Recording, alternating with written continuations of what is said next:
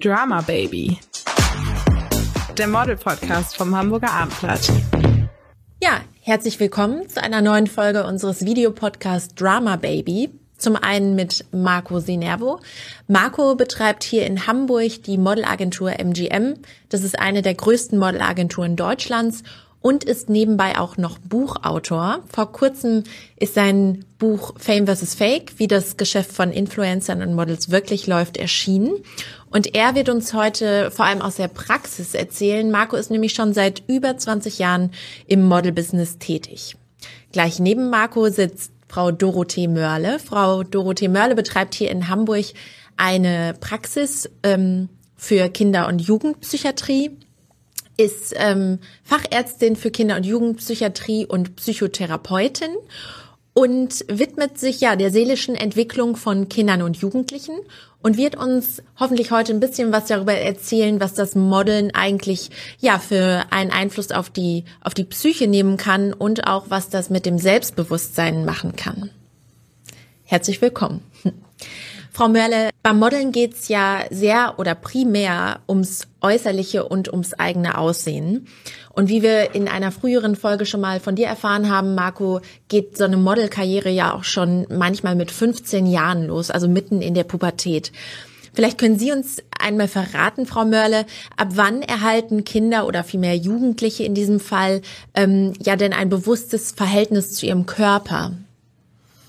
Das bewusste Verhältnis zum Körper und der Selbstwert wird im Prinzip schon von Anfang an äh, wahrgenommen, nur natürlich mhm. nicht in dem Sinne, wie Erwachsene das bewerten oder beurteilen können. Aber die Selbstwertwahrnehmung und Regulation ist ein lebenslanges Thema. Die äh, fängt nicht erst in der Pubertät an. Mhm. Das ist bei Kindern genauso schon ein Thema äh, wie bei Älteren, also Jugendlichen oder Jungerwachsenen. Äh, es hängt sehr davon ab, wie die Erwachsenen darauf eingehen oder was es für eine Bedeutung für die Erwachsenen hat. Das ist sozusagen der Spiegel für das Kind. Das heißt, das ist auch schon bedeutsam für Kinder, wie die Eltern mit dem Kind umgehen, also im Alter von fünf, sechs Jahren. Also ich kann mich daran selber noch erinnern, ähm, für mich hat sich der Zusammenhang zwischen viel süßes Essen und Zunehmen in dem Alter noch nicht ergeben.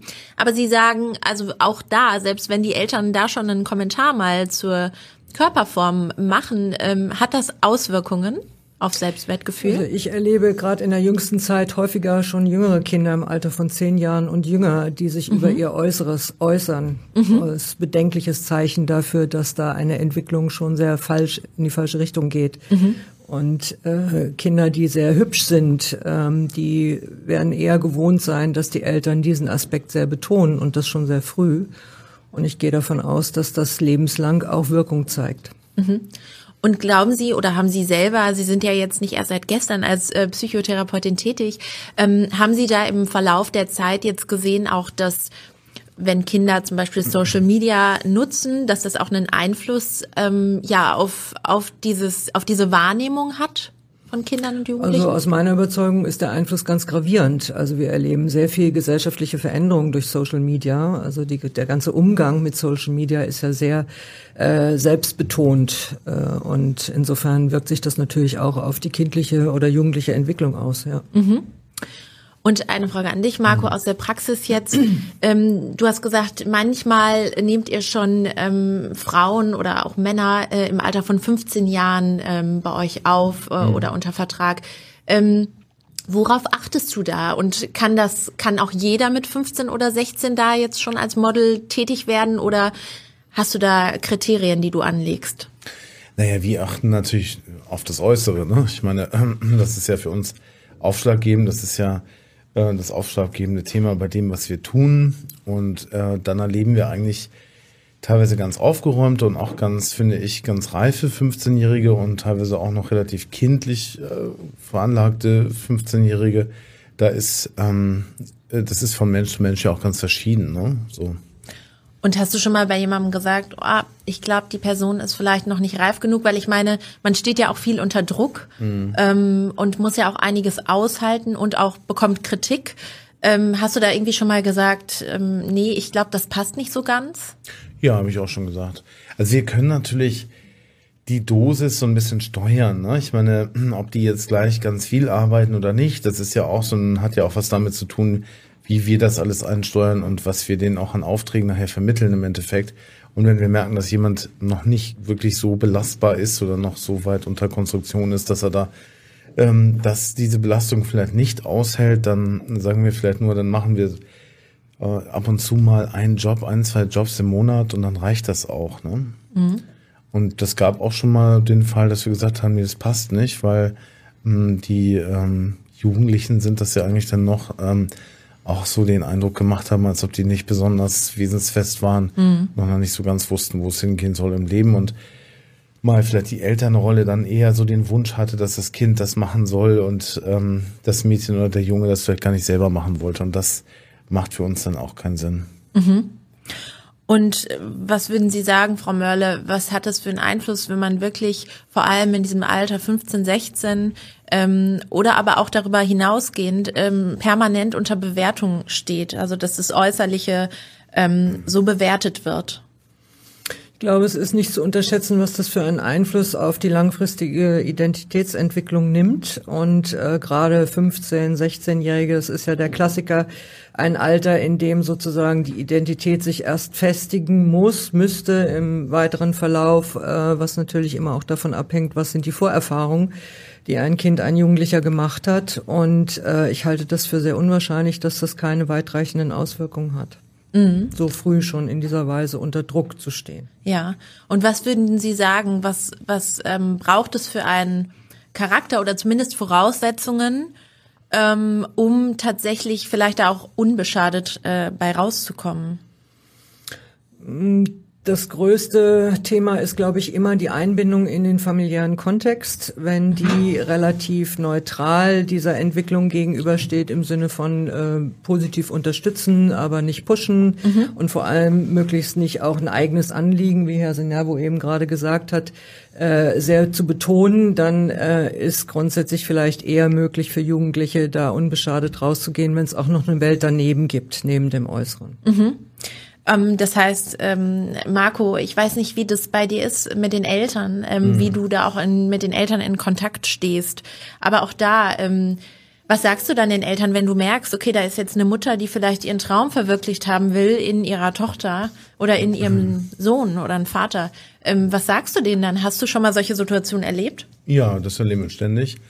Und die Situation kläre ich dann auch gleich auf, weil für mich ist natürlich wichtig, die Eltern spielen eine große Rolle, auch als juristischer, gesetzlicher Vertreter der Kinder müssen sie ja auch den Modelvertrag auch unterschreiben. Das heißt, die sind da auch direkt involviert auch. Ähm, und wir müssen natürlich auch mit den Eltern eine gute Beziehung aufbauen, wenn wir Modeljobs haben, die ähm, auch in die, vielleicht mal in die Schulzeit reingehen, was ähm, einfach leider der Fall ist. Dann müssen wir natürlich auch eine Lösung finden mit den Eltern gemeinsam, und ähm, auch den Kontakt da halten. Und wenn Eltern jetzt den Eindruck vermitteln, dass sie äh, gerne in ja in ihrer Tochter, sag ich mal, weiterleben, vielleicht als Mutter und da irgendwo selber eine Karriere machen praktisch ähm, wollen, dann äh, unterbinde ich das auch. Dann kläre ich das auch im Gespräch gleich auf und sag, frag wirklich nochmal ganz konkret das Mädchen oder den Jungen, willst du das wirklich machen oder ist das ein Thema, was deine Eltern hier forcieren? Da sind wir sehr klar und sehr transparent. Das ist auch wichtig, ne? weil uns, für uns ist entscheidend, dass wir mit dem zukünftigen Model arbeiten können. Und die Eltern sind natürlich wichtig, die familiäre ist äh, natürlich wichtig. Aber entscheidend ist der Kontakt, der zwischen Agentur und dem ähm, Aspiranten da entsteht. Mhm. Und äh, gesetzt dem Fall, ähm, es kommt dazu, dass ja, das vielleicht einen negativen Einfluss auf die Entwicklung nimmt. Ist es denn Ihrer Ansicht nach möglich, ähm, ja, so Schädigungen im Selbstbewusstsein auch wieder rückgängig zu machen oder zu revidieren oder zumindest zu beheben? Also das ist ja ein Kernthema meines Fach Fachbereiches sozusagen, mhm. denn äh, die Beeinträchtigung des Selbstwerterlebens haben ja viele Gesichter. Und ähm, wenn es möglich ist, dass ein Jugendlicher oder eine Jugendliche soweit schon eine eigene äh, weiter unabhängige Position sich erarbeitet hat, zu sagen, ich möchte aber gerne mich damit beschäftigen ähm, und das sozusagen im Widerspruch zu dem steht, was die Eltern vielleicht wollen, dann ist für den Jugendlichen schon viel erreicht. Äh, üblicherweise ist das nicht der Fall, weil das ja die Übergangszeit ist, wo die Abhängigkeit ja noch eine große Rolle spielt. Und deswegen ist es, was Sie vorhin gesagt haben, finde ich ganz spannend, ähm, die Frage, wie unabhängig ist der eigene Willen eines Jugendlichen mhm. ja, oder einer Jugendlichen zu dem Zeitalter. Mhm. Und wenn es jetzt dazu kommt, wir hatten auch in einer vorherigen Folge jetzt eine ehemalige Germany's Next Topmodel Kandidatin Nele Bronst, ähm, die hatte auch eine Essstörung und da ähm, hat das Modeln sich ähm, ja noch verstärkend sozusagen auf diese Störung ausgewirkt und auch auf das Selbstbewusstsein. Ähm, ist es möglich, das im höheren Alter ähm, ja auszugleichen oder da irgendwie ganz drüber hinwegzukommen? Das ist, kann man so generell nicht unbedingt sagen, weil die Einflussfaktoren natürlich sehr unterschiedlich sind und ähm, es ist erstmal natürlich eine doch erhebliche Störung in dem Alter. Äh, auch eine schwerwiegendere Störung üblicherweise, die nicht ohne weiteres so von alleine verschwindet oder gar nicht verschwindet, die eigentlich ein rechtzeitiges, kontinuierliches Arbeiten an der Störung und den ganzen Umständen, die dazu geführt haben, er, erforderlich macht. Mhm. Das heißt, wenn nicht rechtzeitig daran gearbeitet wird und sich das ja über Jahre hinweg zieht, gesetzt dem Fall, jemand modelt, bis man Mitte 30 ist und hat damit dann schon mit 15 oder mit Anfang 20 begonnen, ähm, dann kann das auch sein, dass sich das über das ganze Leben hinwegzieht und niemals äh, diese Essstörung oder aber auch der Selbstwert wieder ja behoben werden kann, sozusagen. Es ist zumindest ein großes Risiko, dass das beibehalten bleibt, äh, weil die Persönlichkeitsstruktur sich ja auch im Verlauf der Entwicklung prägt und, und festigt. Und je nachdem, wie sie geprägt und gefestigt wird, bleibt sie dann eben auch ähm, unter Umständen als Risikofaktor im gesamten Lebensverlauf ja maßgeblich mhm. bestehen. Mhm. Und ähm, was würden Sie denn sagen, damit man ein gesundes Selbstbewusstsein aufbaut und auch ja ein gesundes Verhältnis zum Körper hat? Ähm, wie können denn, was können Eltern denn dafür tun, dass das, ja, dass das Kind das entwickelt? Ähm, ja, grundsätzlich ist es ja so, der Körper ist ja erstmal gegeben mhm. und wird dann später modifiziert im weiteren Entwicklungsverlauf in der Jugend spätestens. Äh, und wenn Eltern ein gesundes Gefühl zu ihrem eigenen Körper haben und dem den Wert beimessen, den der Körper hat, der ist ja sehr wichtig äh, für die Gesamtpersönlichkeit, das aber nicht überbewerten und dem nicht zu viel Bedeutung beimessen schon von, von Anfang an. Und auch, wie gesagt, andere Interessen fördern und nicht nur den Blick darauf richten. Dann ist sicherlich eher mal die Möglichkeit, dass sich das äh, gesund weiterentwickeln kann. Denn das Modeln an sich ist ja nicht das Problem sondern äh, das Ganze, was damit ja in Verbindung steht an Strukturen. Also das ist jetzt mhm. etwas, was Sie sicherlich äh, ja mehr kennen. Mhm. Äh, und wir gucken uns das dann natürlich aus einem anderen Blickwinkel an. Mhm. Und Sie haben gerade schon die Strukturen äh, angesprochen, gute Überleitung, weil meine Frage wäre auch, ähm, Marco, du kannst ja vielleicht auch aus der Praxis berichten, was das Umherreisen eines äh, Models angeht. Also ich meine, da ist ja auch schwierig, vielleicht langfristige Bindungen aufzubauen, sei es zu Freunden, sei es irgendwie zu Familie. Ähm, oder sagst du, nee, in dem äh, jungen Alter ähm, macht dir das vielleicht noch nicht so extrem? Ja, das gibt's auch. Das hat alles natürlich seine Vor- und Nachteile. Man kann auch das aus der Brille sehen, dass man sagt, äh, man sieht auch ganz viel von der Welt und erweitert vielleicht auch seinen äh, Freundeskreis im internationalen Bereich, lernt da auch nochmal Leute kennen, die auch modeln und vielleicht ähm, aus anderen ähm, Nationen kommen und sieht mehr, als das andere Menschen tun. Also ich würde das nicht jetzt so per se als negativ abtun.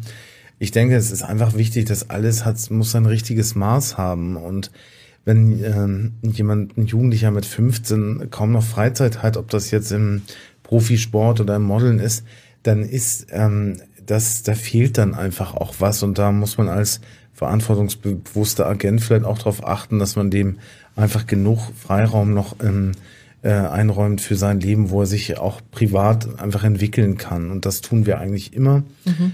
Ähm, auch vor dem, auch ganz eigennützig auch vor dem Hintergedanken, dass sie uns dann nicht irgendwann mal wegbrechen. Mhm. Ne? Mhm. Also da führen wir sie schon relativ behutsam an und gucken auch, dass das ähm, einfach äh, zeitlich, dass noch genug Raum bleibt, einfach für die Menschen selber. Mhm. Und was würden Sie sagen, Frau Mörle? Ähm, Herr oder Marco hat gerade schon die, die positiven und negativen Aspekte genannt, aber ähm, wie bewerten Sie das, wenn man da tatsächlich äh, so früh schon so weit weg von den Eltern und von den Freunden und alleine irgendwie unterwegs ist und ja auch arbeitet? Ne? Also das ist ja irgendwie auch äh, immer dieser Arbeitsaspekt dabei. Andere studieren vielleicht noch bis, bis sie 30 sind oder was auch immer. Und da wird dann schon der Lebensunterhalt äh, finanziert. Man ist selbst für sich verantwortlich. Ähm, wie bewerten Sie das, wenn man so viel unterwegs ist in so viel, in so äh, jungen Jahren? Ja, das Unterwegssein ist, was Herr äh, Sinabo sagte, grundsätzlich ja auch was Positives. Man mhm. lernt viel kennen, mhm. aber ähm, das, was für mich ein wichtiger Aspekt ist, ist die Basis, von der aus sozusagen ein, ein Kind, ein Jugendlicher dann startet, äh, mhm. äh, wenn es da gute und sichere Bindungen gibt. Das heißt, eine Verbundenheit auch zu der Herkunftssituation mit Freunden und so weiter. Das wird sich ändern mit sehr viel Aktivität und Anforderungen im Außen, zwangsläufig. Aber wenn es da weiterhin Verbindungen gibt, die halten, auch über die Distanz hinweg, weg, ähm, dann ist das ja erstmal eine wichtige Basis. Und ohne diese wichtige Basis sind Jugendliche sicherlich sehr gefährdet, da in einen Strudel von Überforderungserleben und äh, Versagensgefühlen zu geraten. Das würde ich schon sehr so äh, vermuten. Äh, und das ist grundsätzlich so. Also eine frühe mhm. Überforderung ist immer ein Risikofaktor. Und ähm, jetzt. Mhm, jetzt nochmal, um auf das Thema Social Media zurückzukommen. Ähm, haben Sie einen Tipp, was die Eltern raten würden, die wirklich merken, okay, meine Tochter, mein Sohn, ähm, der wird dadurch wirklich so beeinflusst, als dass ähm, zum Beispiel Nele Brons, die hat erzählt, die war äh, sieben Tage die Woche Sport machen und wirklich jeden Tag nach der Schule ähm, Cardio-Training machen. Ähm, was würden Sie Eltern raten, wenn die bemerken, dass ja, ähm, dass das irgendwie so Auswirkungen hat? Ich glaube, wichtig ist erstmal ein Gefühl dafür zu haben, dass da etwas vielleicht im Bereich von Störung sich bewegt. Also, dass das nicht mehr normal ist. Das ist jetzt natürlich die Frage, mhm. Da kenne ich Ihre Branche nicht, was da eigentlich alles an Anforderungen auf die Jugendlichen zukommt und wann auch Eltern eigentlich den Blick darauf richten müssten, dass das in die falsche Richtung geht. Das ist ja ein grundsätzliches Problem, was wir haben. Wann nehmen Eltern wahr, dass etwas eben nicht entwicklungsnormal ist, sondern schon sich darüber hinaus bewegt im Sinne einer möglicherweise sich ausbildenden Störung, der auch begegnet werden muss, auf die man achten muss. Das ist ein grundsätzliches Thema und eine Anforderung an Eltern. Mhm. Und Social Media erlebe ich, also aus den Gesprächen mit meinen Patienten immer wieder, dass das ja auch eine Art von Vereinzelung ist, sozusagen einerseits in einer Weise, die aber zugleich vermeintlich mit der Welt verbunden scheint. Also der individuelle, also das individuelle äh, Erleben des Jugendlichen ist ja, dass er mit sich ist und dem PC, Handy, wie auch immer und aber zugleich mit der Art der Kontaktgestaltung quasi mit der Welt verbunden sich scheint oder vermeintlich äh, zu sein scheint. Das ist ein Trugschluss. Und dass, äh, wenn jemand irgendwie 500 Freunde hat oder Follower oder was auch immer, das sind ja so diese typischen Auswirkungen dann, die erstmal sehr selbstwertpushend sind und einen Jugendlichen auch in eine falsche Richtung leiten können, äh, wenn es da keine gute Anbindung und keinen guten Austausch mit dem Elternhaus gibt oder mit den Eltern und die Beziehung nicht sicher genug ist dann führt das eher zu dieser Verfestigung von solchen Fehleinschätzungen. Und mhm. das ist gefährlich. Mhm. Und was würden Sie jetzt ähm, ja jungen Menschen, Jugendlichen raten, die ähm, die vielleicht wissen, okay, das, was hier auf Instagram oder TikTok dargestellt wird, diese Körper, diese Talien, das ist nicht real oder das ist vielleicht auch ein Einzelfall, aber das taucht dann halt in meiner Timeline zu Hunderten auf. Ähm, also man hat da manchmal das Gefühl, okay, ich bin die Einzige anscheinend, die hier nicht so aussieht. Ähm, was würden Sie jungen Frauen oder Männern da raten, die ja vielleicht auch darum wissen? Ähm, also wenn man eigentlich weiß, okay, das ist nicht das normale Bild, aber dennoch kann man sich nicht davon lösen. Haben Sie da Handlungsempfehlungen, ähm, wie man da vorgehen kann?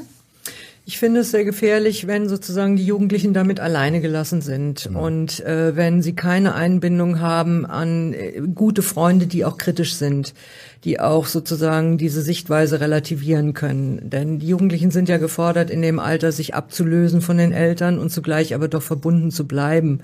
Und äh, gerade das ist ein gefährliches Alter, weil der Drang, sich von den Eltern und von deren Wertvorstellungen abzulösen, ja sehr groß ist, also ganz entwicklungsbedingt. Und wenn dann diese Einflüsse derart massiv wirken, dass das die große weite Welt ist, die lockt und verführt, äh, dann ist es nicht ganz einfach. Und deswegen ist es aus meiner Erfahrung sehr wichtig, dass wirklich die Bindungsbeziehungen zu den Eltern, zu der Familie erstmal sehr tragfähig sich ausgebildet haben. Darauf aufbauen kann Konflikt gut bewältigt werden oder können Konflikte der, der Adoleszenz gut bewältigt werden. Ist das nicht der Fall, wird es mutmaßlich in eine falsche Richtung gehen. Also Sie sagen, wenn ich das jetzt mal zusammenfasse, das Körperbild und auch das Verhältnis zum Körper und auch die Widerstandskraft jetzt von äußeren Einflüssen, das hängt schon alles von der Beziehung auch zu den Eltern ab. Also und das wird auch vielleicht früher geprägt, als man es vielleicht annimmt, weil ähm, man denkt ja vielleicht, okay, vielleicht waren das negative Erfahrungen in der Schule, äh, wo man irgendwie in der Klasse, da hat mal jemand gesagt, du bist zu dick ähm, oder so. Aber Sie sagen, das ist eigentlich ähm, findet das seinen Ursprung ähm, bei den Eltern, in der Bindung zu den Eltern. Das ist einfach eine klare Überzeugung mittlerweile in meinem Fachbereich, äh, dass die frühen Bindungen sozusagen lebenslang prägend sind und bleiben, wenn sie denn nicht äh, später durch entsprechende Einflüsse verändert werden. Also im positiven Sinn durch Therapie, wenn es äh, am Anfang nicht gut gelaufen ist oder man braucht das alles gar nicht, weil es genügend Stabilität gegeben hat, sodass man sozusagen durch die ganzen Irrungen und Wirrungen der Entwicklung gut durchkommt, letztendlich gesund bleiben kann. Aber die Basis wird früh gelegt, ganz früh. Mhm. Ja. Was ich dazu nochmal sagen kann mhm. oder will, möchte, ist auch, man muss wirklich auch lernen, mit Instagram und also mit Social Media umzugehen.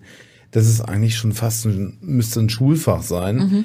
dass man das eigentlich vernünftig lesen kann. Auch, dass man die Informationen, die man da rauskriegt, die ja auch oft Fake News sind, vernünftig filtern kann, äh, dass man unterscheiden kann, was ist reell und was ist, was ist real und was ist nicht real ich meine, jeder hat einen Filter drüber, da gibt's jetzt die Kennzeichnungspflicht, das finde ich gut, dass man auch erkennen kann, okay, das sind keine echten Fotos, das sind keine echten Körper, die mir da gezeigt werden, sondern da hat jemand rumretuschiert und es ist eine Parallelwelt und ähm, man muss lesen können und, und rausziehen können, was ist eigentlich wirklich real daran. Das finde ich nochmal einen ganz wichtigen Punkt. So machen wir es mit unseren Models, die auch teilweise Probleme haben mit Social Media im Umgang damit und vielleicht auch manchmal ein bisschen depressiv werden dadurch, weil sie sich dann immer wieder vergleichen mit anderen und die hat ja noch viel mehr Follower und die ist ja noch erfolgreicher und so weiter.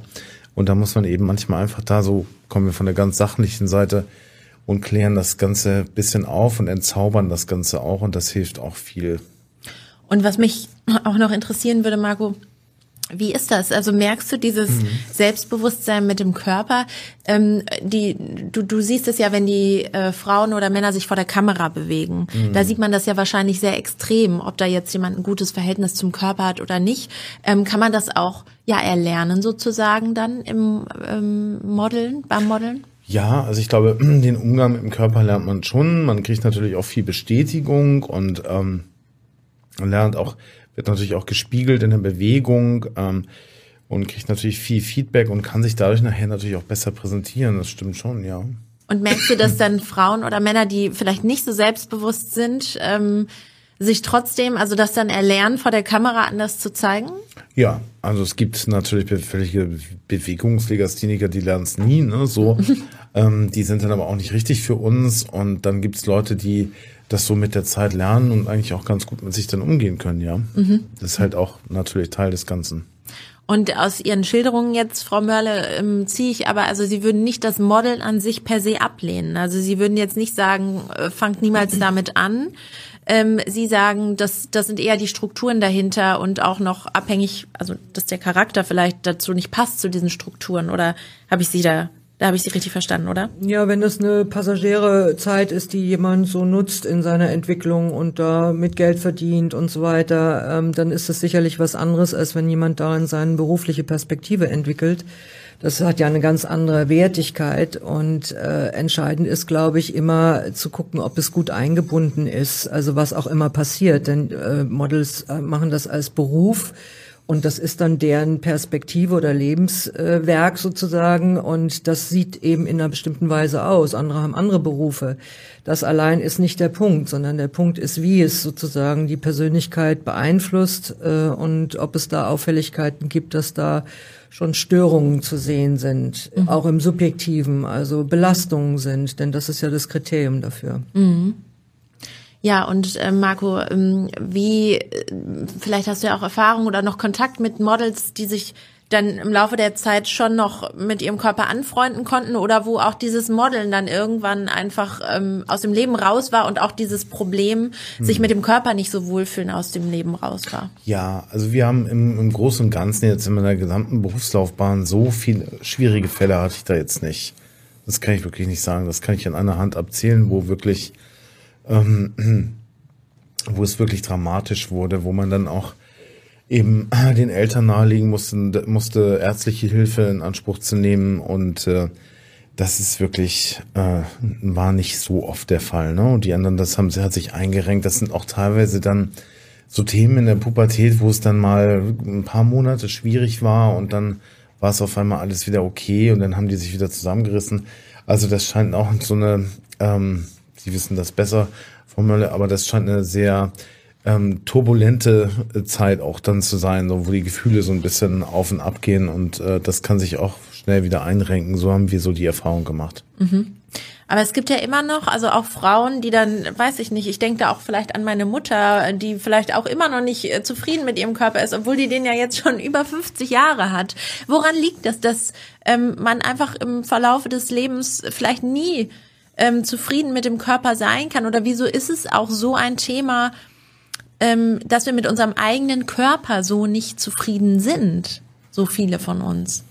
Das ist sicherlich erstmal ein sehr komplexes Thema, was man nicht auf die Schnelle beantworten kann, weil man eigentlich auf die individuelle Entwicklungsgeschichte gucken müsste, um jeweils besser zu verstehen, was eine Person dazu bringt, sozusagen das immer noch so als einen Konflikt zu erleben und mhm. sich nicht aussöhnen zu können mit dem, was ist. Und äh, man könnte mutmaßen, dass ähm, jemand nicht genügend gut sich abgrenzen kann gegenüber den ganzen äußeren Einflüssen, die ja ständig da sind.